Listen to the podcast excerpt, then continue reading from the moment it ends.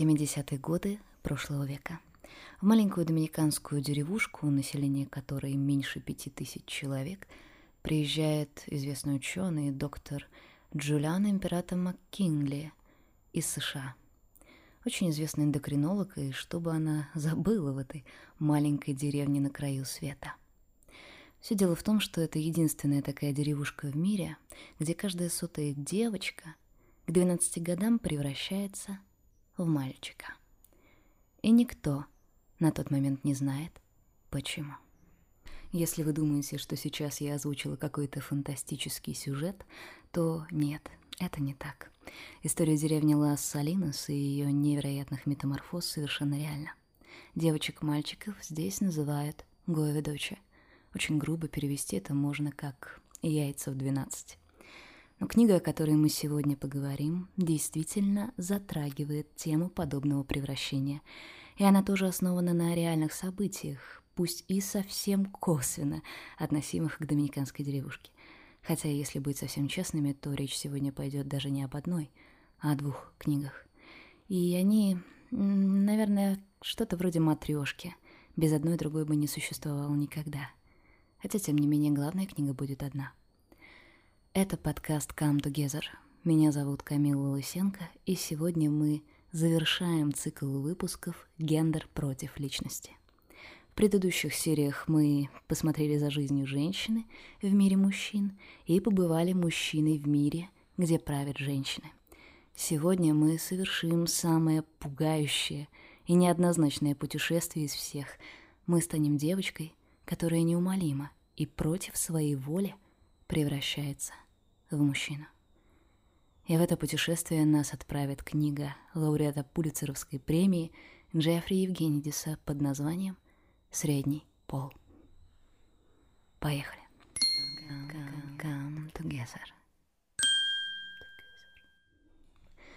Родила царица в ночь не то сына, не то дочь, не девчонку, не мальчишку, а интерсекса с синдромом дефицита пятой альфа-редуктазы. Так могла бы закончиться эта знаменитая стихотворная строфа, если бы ее в наши дни писал Джеффри Евгенидис. История, конечно, получилась бы совсем другой и, безусловно, весьма драматичной. Что значит эта загадочная фраза? На самом деле она и является ответом, найденным доктором императора МакГинли на тайну метаморфоз в доминиканской деревне. Функция пятой альфа-редуктазы – превращать тестостерон в дегидротестостерон – если говорить проще, то человек, визуально принятый при рождении за девочку, в процессе взросления начинает превращаться в мальчика. Вырастает борода, выступает адамово яблоко, начинает грубеть голос, опускаются половые органы. И вот уже вместо ожидания приглашения на выпускной от мальчиков, впору самому выбирать партнершу посимпатичней. Конечно, настоящим превращением этот процесс назвать нельзя – это всего лишь одна из возможных интерсекс-вариаций, но, безусловно, одна из самых критичных для существования. Людей с такой вариацией очень легко принять за девочек при рождении. Социальные нормы и замалчивание о возможном спектре пола не дают верно диагностировать пол в следующие годы жизни. И в результате человек воспитывается как девочка, считает себя ею и в конце концов оказывается перед необходимостью в одночасье – проснуться другим человеком, когда внешние проявления истинного пола уже невозможно не заметить. Именно это и происходит с героем книги Джеффри Евгенидиса «Средний пол» Кэллом Стефанидисом, при рождении носившим имя Калиопа. У меня два рождения. Сначала я появился на свет как младенец женского пола в поразительно ясный январский день 1960 года в Детройте а потом в августе 1974 в виде мальчика подросткового возраста в палате скорой помощи в Питоске, штат Мичиган. Просвещенный читатель мог узнать обо мне из статьи доктора Питера Люса «Половая идентификация у псевдогермафродитов с синдромом дефицита пятой альфа-редуктазы», которая была опубликована в 1975 году в журнале «Детская эндокринология». Или вы могли видеть мою фотографию в 16 главе ныне безнадежно устаревшего издания «Генетика и наследственность». Это я. С черной наклейкой на глазах, стою голым у ростомера на странице 578. Так начинается книга «Средний пол». Но прежде чем говорить об этой книге подробнее, позвольте мне сразу назвать еще одну и привести ее первые строки. Итак, отрывок из воспоминаний Гермафродита, авторства Эркюлен Барбен. Мне только 25 лет. И хотя это совсем немного, я нисколько не сомневаюсь, что уже приблизился к роковому завершению своего земного существования. Страдания мои столь же бессмертны, как и мое одиночество. Я всегда был одинок, в этом холодном бесчувственном мире нет места таким, как я. Я постоянно о чем-то тревожился и мечтал. Мое чело, казалось, было отмечено печатью тяжких и мрачных сомнений. Я была холодна, застенчива и, можно сказать, не испытывала особого влечения ко всем этим шумным и невинным забавам, от которых обычно расцветает улыбка и лицо ребенка. Меня больше прельщало одиночество. Спутник несчастья, а если какая-нибудь доброжелательная улыбка вдруг обращалась ко мне, я была счастлива, словно меня одарили милостыней. Эту книгу «Воспоминания Гермафродита» можно считать первоисточником, первым камнем среднего пола. Но, в отличие от последнего романа, «Воспоминания Гермафродита» — совершенно реальная история. Вы можете заметить, что Автор воспоминаний постоянно сбивается в повествовании с мужского пола на женский, и это сделано вполне умышленно. В женском роде месье Барбен говорит о прошлом, в мужском о настоящем, руководствуясь тем, каким именно странным образом сложилась его жизнь. Знанием об этой удивительной истории мы обязаны Мишелю Фуко. Именно он первым опубликовал максимально полные мемуары Аделаиды Иркюлин Барбен – француза, родом из XIX века. Он был рожден в маленьком городке, где его приняли за девочку, обучался в церковном приюте с монахинями, а потом получил диплом учительницы пансионата для девочек, который и возглавлял до 20 лет. В возрасте 21 года публично было признано, что Аделаида – мужчина. Он взял себе имя Абель, и жизнь кардинально изменилась. Во-первых, это был скандал – Пресса разрывалась от пошлых догадок, тень пересудов упала на хозяйку пансионата, в которой работал месье Барбен, и на ее дочь, конечно, с которой он вводил весьма близкое знакомство и которая была очень дорога Абелю. Вот что тогда писали газеты. Вот уже несколько дней все вокруг только и говорят о том, что в Ля-Рошеле – с двадцатилетней учительницей произошли необычные метаморфозы. Эта девушка на прошлой неделе внезапно появилась в церкви Сен-Жан в мужском одеянии вместе со своей матерью и одной из самых уважаемых в городе дам. Некоторые люди, явившиеся на мессу, были чрезвычайно удивлены подобной выходкой с переодеванием в таком месте и в такой компании. Тем более они не могли объяснить ее со стороны людей, известных своей набожностью – Поэтому они не пожелали остаться и покинули храм, дабы сообщить всем эту новость. Вскоре весь квартал пришел в смятение. Стали образовываться группы людей, каждый, тщетно пытаясь разрешить загадку, высказывал самые необычные предположения. Ну, пресса во все времена не слишком-то заботится о тех, кто является breaking news, но на самом деле в судьбе Абеля или Абеля, к сожалению, я не знаю точного, точной фонетики этого слова, а она сыграла пресса еще не самую страшную роль. Второе, куда более значительное испытание его новой сущности. Давайте договоримся о том, что я буду называть его Абель. Абель был совершенно не приспособлен к жизни в роли мужчины. Его женское воспитание и диплом учительницы абсолютно лишали его возможности устаканиться в мире – он не мог найти работу. Весь его предыдущий опыт и протекция друзей более не имели значения. Он остался один на один с необходимостью выживать, и чаще всего он просто не знал, чем будет питаться на следующее утро. Он больше не мог входить в понятный ему женский мир, но для участия в мужском у него не было ни воли, ни знаний, ни понимания, как там вообще следует выживать. К тому же его продолжали преследовать ужасные боли, но теперь к ним добавилось еще и катастрофическое одиночество. Он был абсолютно уверен в том, что таких, как он, в мире больше нет. И в результате месье Барбен отравился угарным газом, не выдержав давления нового положения. но оставил историю своей жизни, которая стала действительно бесценным артефактом в вопросах изучения пола. Рукопись мемуаров была найдена рядом с телом Абеля Барбена в дешевой парижской квартирке.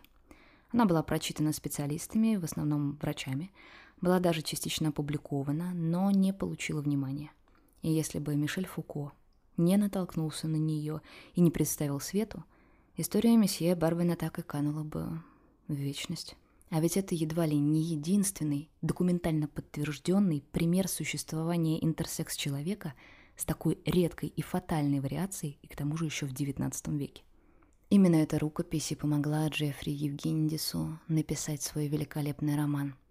Однако стоит понимать, что история месье Барбена имеет только косвенное отношение к роману, хоть и стала его а, первоисточником. Но помимо вопросов гендера в романе «Средний пол» поднимаются и другие не менее пугающие темы. Например, тема войны, которая заставляет предков героя бежать из родной Греции. Противоестественная связь, которой не может сопротивляться даже религиозное сердце. Вопрос, что такое среднее счастье и какую роль в нем играет чувство вины. Образ американской мечты иммигранта. Любовь, которая имеет свойство выживать в любых условиях, но вот при этом совсем не обязательно приносит покой. Героиня Евгениса Клёпа – это дитя очень странной греческой семьи. Ее предки приехали в Америку в погоне за мечтой и в попытке сбежать от войны, которая была в Греции, но при этом ее предки, то есть ее бабушка и дедушка, были родными братом и сестрой. Стыд и вина за кровосмешение очернили не только их жизнь, но и легли тенью на их детей и внуков. Клеопа становится словно воплощением платы за греховную связь предков, и необратимые изменения ее тела в глазах ее родных – это стыдное проклятие, причем которого они не понимают до конца. Странная с самого рождения, худая, нескладная, испытывающая неловкие желания к девочкам в школе, которые она не может объяснить и понять. Она не понята даже собственной семьей, и поэтому жизнь Калиопы — это... Это все равно, что бесконечная буря. Эпицентра эта буря достигает, когда тайна Калиопы открывается ушлому врачу, ищущему славы. Интересная тема и интересный персонаж, которому, наверное, в жизни я бы набила морду. Врач, одновременно предвкушая медицинский триумф и наблюдая страх родителей, обращается к Кэллу как к девочке, всеми способами давая понять, что он способен сделать Калиопу той, кем ее и хотят видеть в семье и в обществе. Пусть это будет против ее, то есть фактически его воли и природы. Вот интересный отрывок, который описывает состояние Калиопы в тот момент. Она ничего не знает о себе, кроме того, что с ней происходит что-то, чего она не может объяснить. Эго подростка аморфно и расплывчато – Поэтому мне несложно было переливать свою личность из одного сосуда в другой. В каком-то смысле я мог принять любую уготованную мне форму. Мне только было нужно знать ее размеры, которые мне и предоставлял доктор Люс. А мои родители оказывали ему посильную помощь. Я хотел лишь одного, чтобы все это закончилось. К этому врачу Кэл привозят мать и отец. Они переживают за своего ребенка, что вполне понятно, но они не способны осмыслить то, что с ним происходит. И по одной только фразе отца, которая мне очень сильно резанула по нервам во время прочтения, по одной только этой фразе можно понять, как невозможно в принципе для этого человека выйти за рамки собственных страхов и представлений о мире. Меня уже тошнит от этой гостиницы. Когда мы поедем домой? Когда тебе станет лучше, говорит Мильтон но я не мог заснуть. Я лежал и думал о том, что значит это лучше. О чем говорит мой отец? Что они собираются со мной сделать? Врач не сказал родителям Калиопы о том, что она мужчина. Представляете, то есть он просто решил все сам, он не сказал им. Он выдал ее состояние за избыток мужских гормонов и посоветовал лечение, гормональную терапию – и операцию, то есть фактически смену пола, без согласия пациента и семьи. Врач солгал, считая, что поступает правильно. Родители согласились, вне мнения самой Калиопы. Что бы сделали вы, если бы вам против вашей воли собирались сделать операцию по смене пола. Калиопа, узнав о том, что с ней готовится сделать, естественно, сбежала и начала жизнь как мужчина, вдали от своей семьи. Это звучит очень дико, но такие исправительные операции без мнения пациентов – явление не просто распространенное, а повсеместное. Они калечат и судьбы, и здоровье. Многие пациенты больше не способны испытывать ощущения в постели. Некоторые до конца жизни мучаются последствиями операций. Общество очень грубо решает, что делать с человеком, который выбивается из системы. Инструментами влияния выступают стыд и чувство вины, родственников, страх неизведанного, стандарты социума. А человек теряет что-то большее, чем просто пол. Он теряет возможность узнать правду о себе.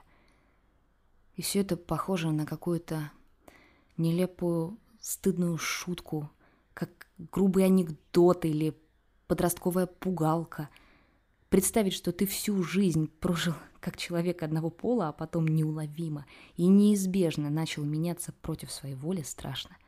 Причем перемены эти проходят часто очень болезненно. Например, человек не может спать и нормально функционировать от резкой боли внизу живота. Но главная травма наносится даже не телу, а именно психике. О таком не рассказывают ни в школе, ни в больницах. Подобного не покажут по ТВ – и что должна чувствовать девочка из провинциального городка, осознавшая, что пока у одноклассниц округлялись формы, она сама начала превращаться в пацана. Стыд, страх, непонимание себя, ненависть к себе. Непонимание того, что с тобой происходит, это вообще самое страшное в таких историях. У человечества почему-то до сих пор не принято помогать друг другу и вместе решать проблемы. Особенно, когда они касаются такой загадочной, но стыдной темы, как пол. Но природе наплевать, что люди считают приемлемой информацией. У природы случается и так. Редко, но достаточно периодично, чтобы можно было научиться воспринимать подобные истории разумно и осознанно.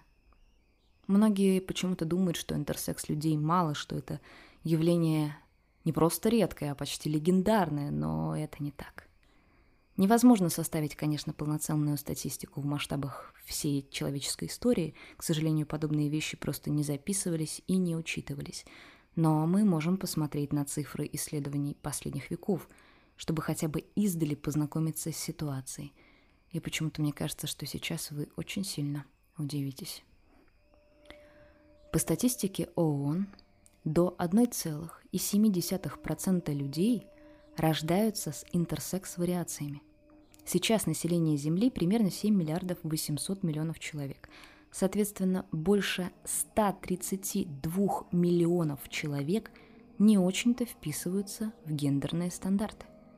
Это немногим меньше населения России, чтобы вы понимали масштаб. Но как же так? Почему тогда так мало людей об этом знают, почему об этом так мало говорят? Все просто – Большинство людей могут за всю свою жизнь не узнать о том, что в их телах есть такой секрет. Просто потому, что интерсекс-вариации проявляются по-разному, и многие узнают о них только во время болезни или беременностей. Многие в подростковом периоде, когда происходит формирование, но большинство не узнают никогда. Даже хромосомных полов значительно больше, чем стандартные XX и XY, и для точного определения своего пола – Необходимо сделать анализ кариотипа. Без этого вы не можете быть уверены в том, что вы на 100% мужчина или женщина. Но в школьных учебниках об этом почему-то забывают упомянуть. Давайте проясним терминологию. Долгое время слово «интерсекс» считалось синонимом слову «гермафродит». Но такое определение совершенно некорректно. Случаев гермафродитизма в полном понимании этого слова, то есть а, с равно функционирующими мужскими и женскими репродуктивными системами у человека не было задокументировано никогда. В нынешнем веке, согласно брошюре Управления Верховного комиссара ООН по правам человека, интерсекс – это человек, рожденный с половыми характеристиками, включая гениталии, половые железы и набор хромосом, которые не вписываются в стереотипы бинарной системы восприятия мужского и женского тела. Но при этом обсуждается минимум 12 уровней формирования пола, причем они зависят не только от стадии формирования человека, но и от стадии принятия его социумом. Назовем очень кратко эти уровни, чтобы хотя бы иметь о них представление, и уровни мы будем называть по а, стандартам сексолога Джона Мани. Хромосомный пол, гонадный пол, гаметный пол, гормональный пол зародыша, внутренний морфологический пол, внешний морфологический, то есть генитальный пол, половое поведение, это связано с формированием мозга, пубертатный гормональный пол, который косвенно и становится точкой превращения у Гойведочи, пубертатная морфология, пубертатный эротизм, это про эротические переживания, половая сексуальная идентичность, определяемая самосознанием, и, наконец, гражданский пол, то есть то, что записано у нас в паспорте и по правилам какой команды мы в этом мире играем. А теперь представьте, любая из 40 интерсексуальных вариаций технически может проявиться на любом из уровней формирования пола. И даже если вас уже записали девочкой в книгу регистрации, как Аделаиду Эркелин Барбен или Клеопа Стефанидис, то это еще ничего не значит. Книга «Средний пол» — Гениальна тем, что она не просто сталкивает человеческое «я» и мнение общества, но еще и прослеживает весь путь этого столкновения длиной в несколько поколений. Она проходится по всем, начиная от истории предков и заканчивая принципами выживания в новой роли. И во всем этом сквозит сомнение. А не могло ли все это происходить проще? Не могли ли люди мыслить шире? Не могло ли быть меньше искалеченных судеб – но об этом действительно сложно думать. Когда читаешь «Средний пол», очень хочется представить, что все это просто вымысел автора. Однако за этой книгой стоят реальные мемуары. А еще миллионы судеб, которые были сломаны. И закрывать глаза на это не получается. Знаете, что меня особенно зацепило в этой книге? Там есть момент, когда уже после посещения врача Калиопа слышит слово, которое собирается посмотреть в словаре. Она приходит в библиотеку, ищет его, и во время поисков она находит слово гермафродит, и одно из значений этого слова в словаре определяется как чудовище-монстр. На протяжении всей книги а, в ней присутствует образ Минотавра, как воплощение даже не человека-зверя, а человека, который заперт внутри лабиринта собственного «я», без возможности из этого лабиринта выйти.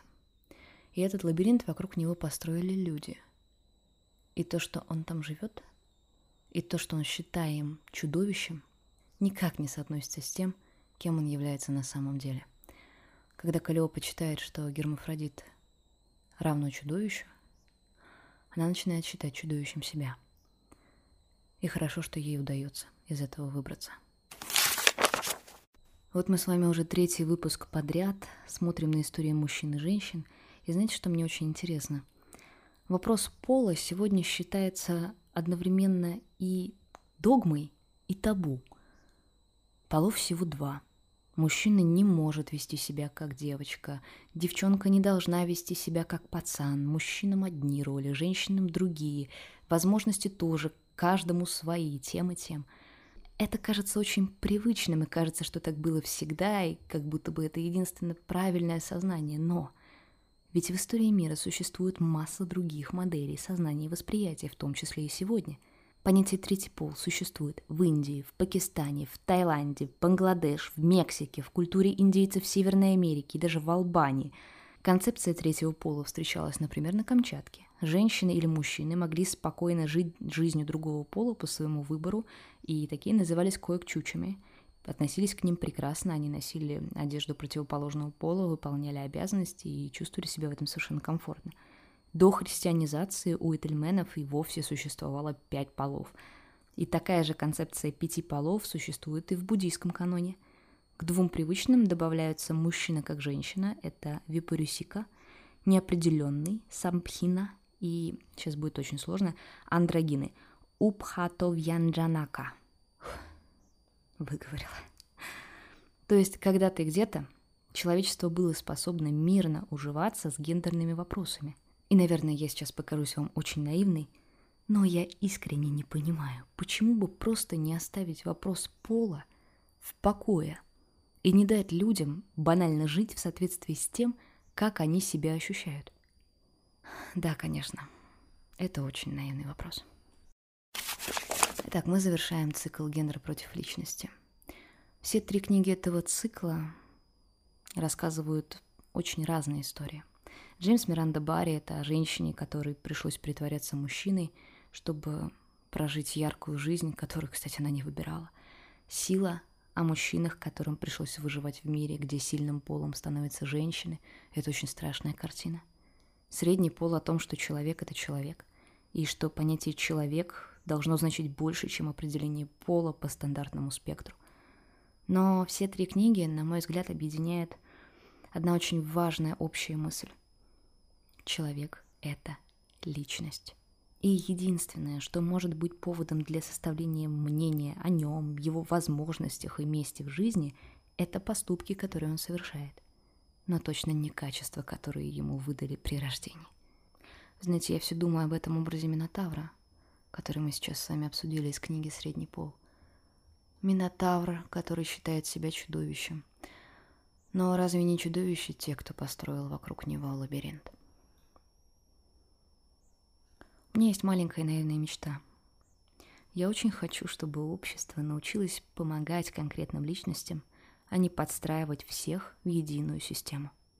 Я понимаю весь идеализм такого желания, но развитие общества — это в любом случае путь от варварства к осознанности.